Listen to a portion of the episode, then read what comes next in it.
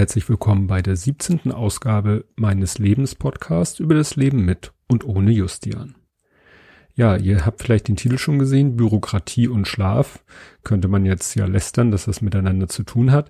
Aber bevor ich darauf eingehe, auf diese beiden Themen, wollte ich noch mal kurz Henning grüßen, den ich auf der Subscribe mal endlich persönlich kennengelernt habe, kurz sprechen konnte, der nämlich, ähm, von dem ich wusste, na 100 Prozent wusste ich es nicht, aber er, er liked manchmal auch Sachen, die ich so als unter dem Hashtag SadDad ähm, twittere und da dachte ich mir schon, dass er ja weiß, äh, was, das klingt jetzt blöd, was das Besondere an mir ist. Ich kann da ja nichts für.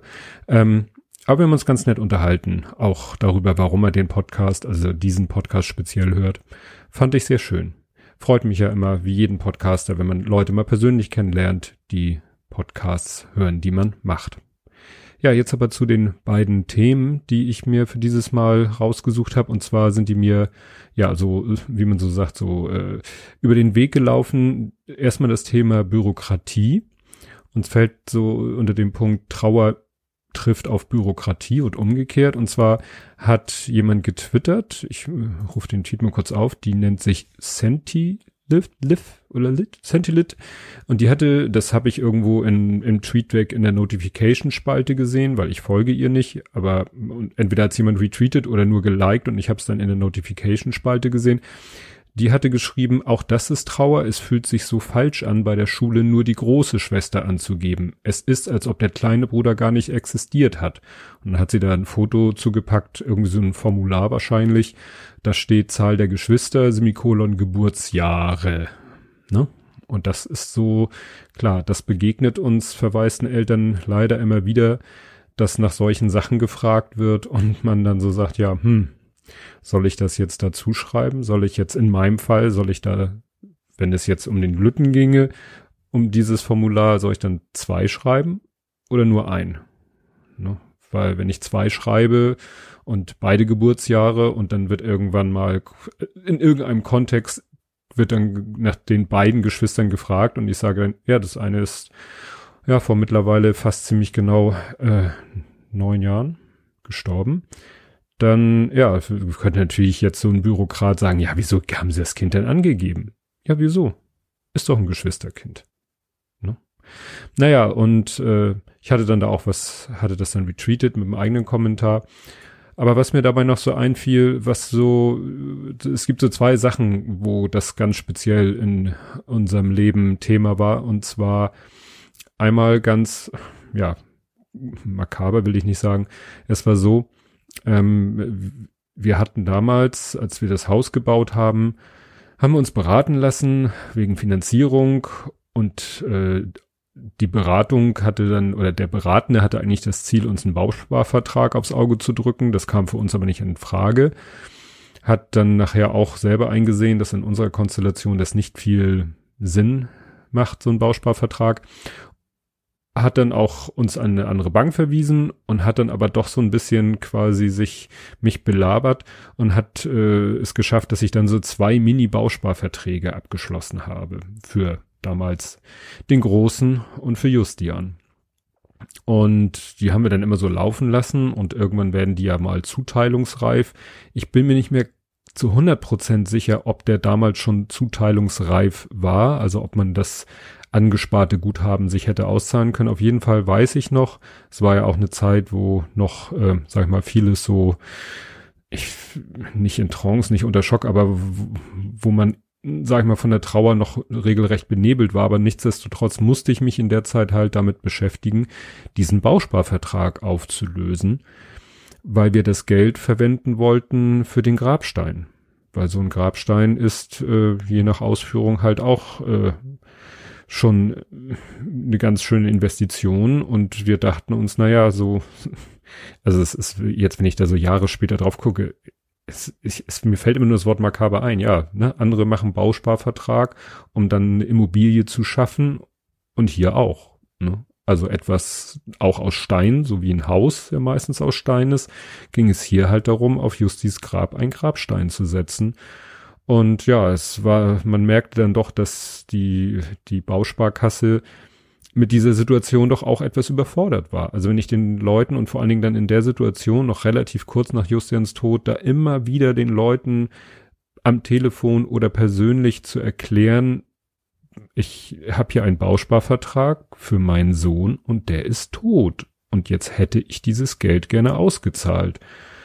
Ne? Und also nach ziemlichem Hin und Her und dann musste das, glaube ich, auch an etwas höhere Stelle weitergeleitet werden, weil die Leute auf der unteren Ebene wirklich mit diesem Fall überfordert waren, haben wir es dann am Ende doch geschafft, diesen Bausparvertrag, der wie gesagt entweder zuteilungsreif war oder dann mit einem Trick zuteilungsreif gemacht wurde, gibt er ja so Mittel und Wege, dass der eben ausgezahlt wurde.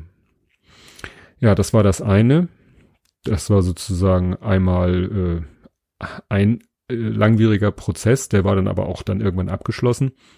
Das andere, woran ich mich erinnere, war das Thema, dass wir, ähm, meine Frau und ich, wir beide haben so ein Riester-Rentending laufen, so mit minimalem Einsatz, um maximalen, ja, die, die maximalen Zuschläge zu bekommen. Und ähm, da ist es ja auch so, dass die Höhe der Zuschläge auch von der Anzahl der Kinder abhängt. Und als Justian dann gestorben ist, habe ich denen das auch mitgeteilt. Und dann kam aber jedes Mal wieder die Jahresabrechnung und da stand immer wieder kind, Anzahl der Kinder drei. Also zu dem Zeitpunkt waren es dann ja drei Kinder, also naja, gewesen, um es so zu, mal auszudrücken. Und ich habe da mehrmals angerufen und das muss man sich vorstellen. Da sind Leute in einem Callcenter und die kriegen dann von mir so, ja, die Information. Ich habe es natürlich versucht, höflich oder wie soll man es ausdrücken, ne? Also ich sag mal selber die Information an den Letz geknallt, dass mein Sohn dann mittlerweile schon, sag ich nicht, zwei oder drei Jahre tot ist und dass sie doch bitte diese Anzahl der Kinder mal korrigieren sollen. Einfach weil es nur noch zwei lebende Kinder sind und damit natürlich auch die Berechtigung nur noch da ist für zweimal also für zwei Kinder die Zuschläge zu bekommen. Also es hat wirklich zwei oder drei Anläufe gebraucht, bis das endlich geklappt hat. Und das war jedes Mal wieder, ich mag sowieso solche Telefonate nicht führen, ich telefoniere sowieso sehr ungern, aber das war natürlich jedes Mal wieder, ja, wirklich ein Akt und hat mich viel Überwindung gekostet, da anzurufen, weil ich wusste, jetzt musst du davon reden, dass dein Kind tot ist. Und das war zu der Zeit doch noch deutlich schwieriger, als heutzutage ist, sage ich mal, im Durchschnitt ist. Ne, ist nicht immer leicht. Die letzten zehn Tage waren doch phasenweise richtig heftig. Das kommt, weil ich so ein bisschen im Subscribe-Stress war. Nicht, dass, dass das mir, also als ich da war, war alles Paletti, ging es mir sehr gut, nur vorher und hinterher. Also vorher hatte ich so ein bisschen Voraufregungsstress mit allen möglichen Symptomen und danach äh, sozusagen Postkonferenz äh.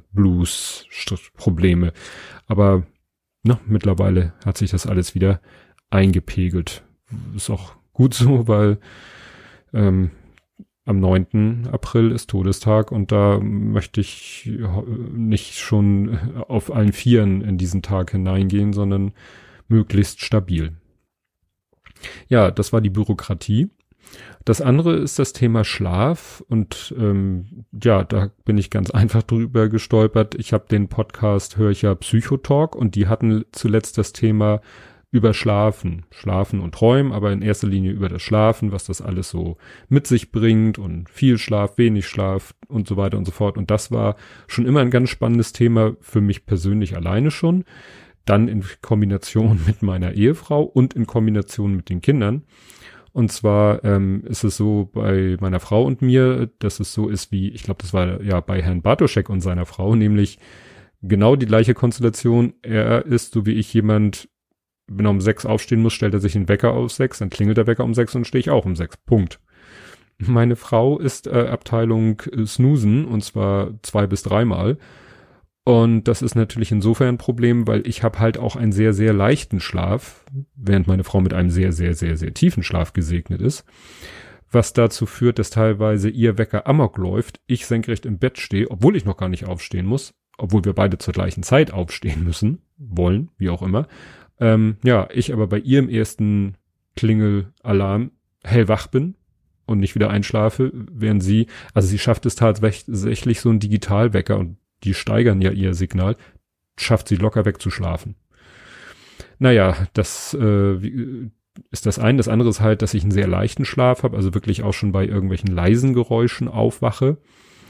Das hat dann zu dafür zugeführt, dass ich wirklich von der Geburt des Großen an bis, weiß ich nicht, 10, 15 Jahre lang habe ich mit Ohrstöpseln geschlafen, mit diesen gelben Gehörschutzstopfen, die man so zusammendrillt und sich ins Ohr stopft und dann quellen sie wieder auf, weil ich wusste, wenn ich das nicht mache, kriege ich gar kein Auge zu, weil ich eben so jemand bin, der bei dem kleinsten Pupser vom Kind dann hellwach ist und meine Frau ist davon zwar, wenn er dann mal gequakt hat, auch aufgewacht und es war so halt, dass sie in erster Linie sich um ihn gekümmert hat, weil ich ja äh, arbeiten gegangen bin aber wie gesagt, hätte ich die Ohrstöpsel nicht gehabt, hätte ich wahrscheinlich kaum noch ein Auge zugekriegt.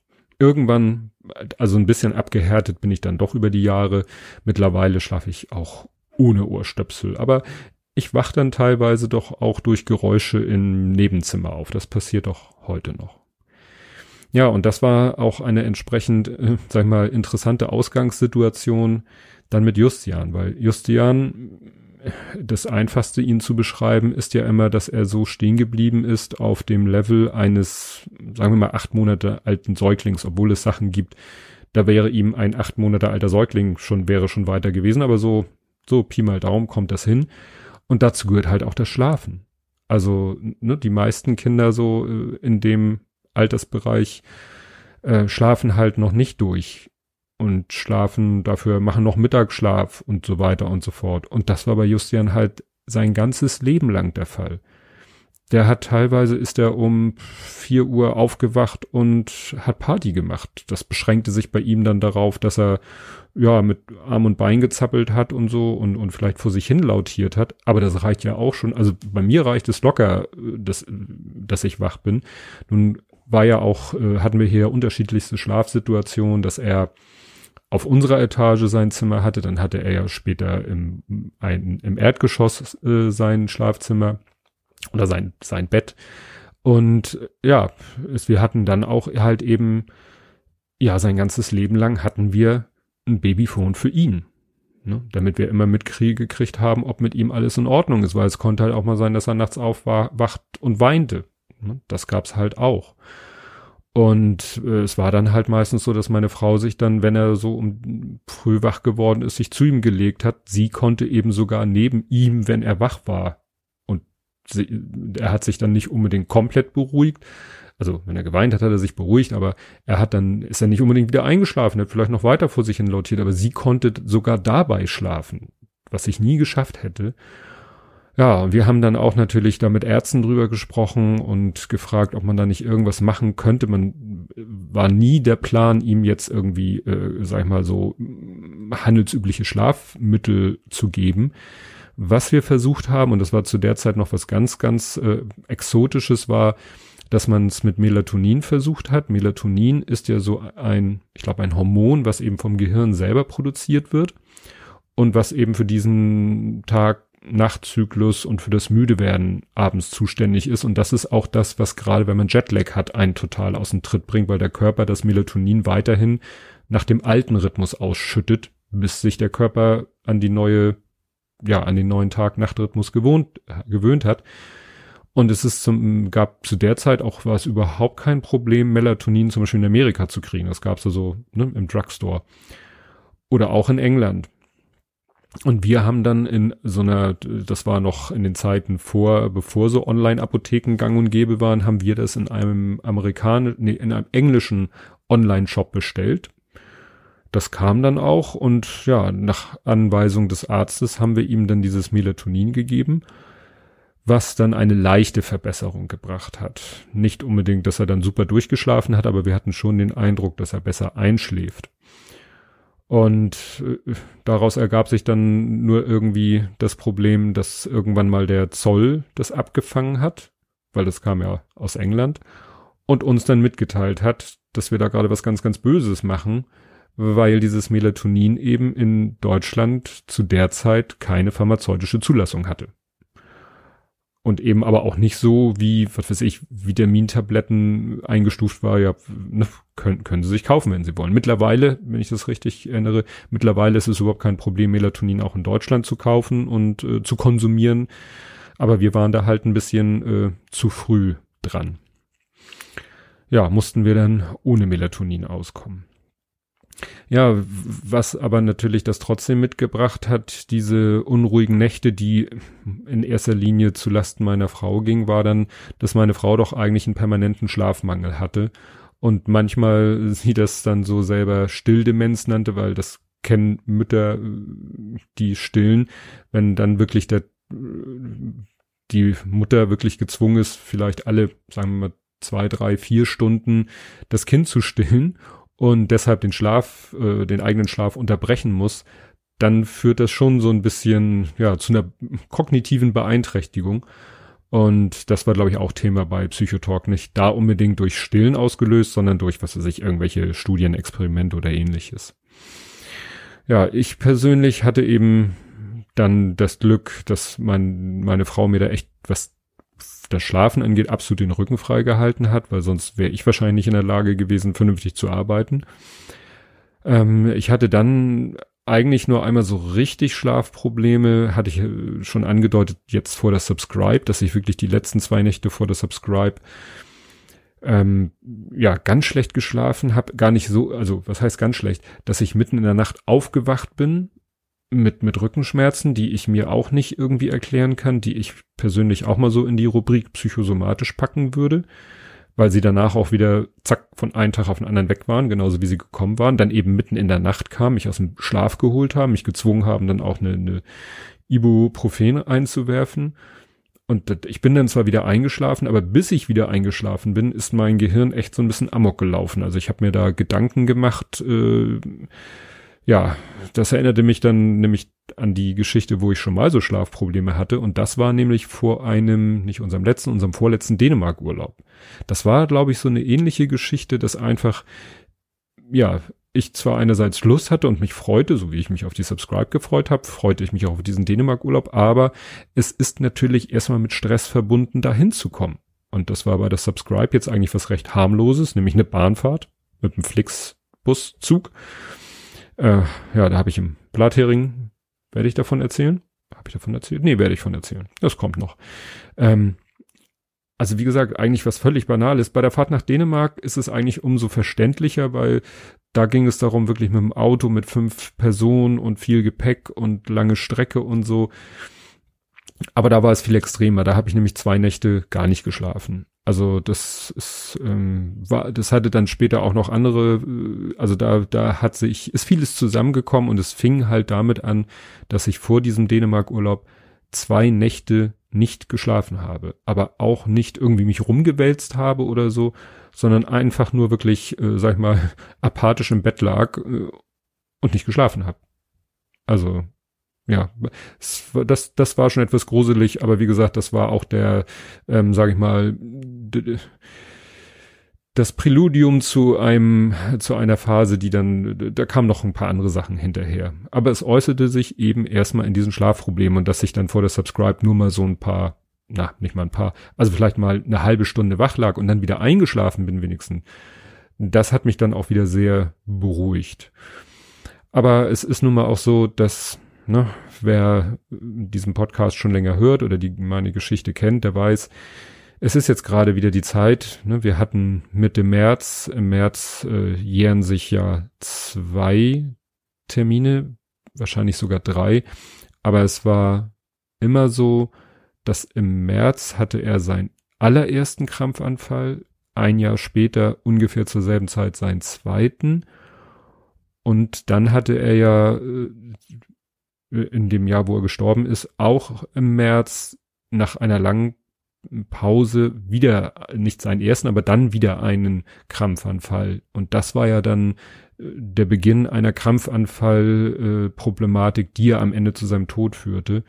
Und der jährt sich nun mal, ähm, ja, in wenigen Tagen, in, hm, ja, lass mich rechnen, so knapp zwei Wochen, am 9. April ist dann halt wieder Todestag. Und insofern muss ich mich halt äh, darauf gefasst machen, dass in dieser Phase immer wieder mal meine Gefühle oder auch mein, in diesem Fall eher meine Gedanken äh, mit mir Karussell fahren. Und das in Kombination mit dieser, sag ich mal, Reiseaufregung für das Subscribe, das, ja, hat sich dann doch ganz schön heftig bemerkbar gemacht.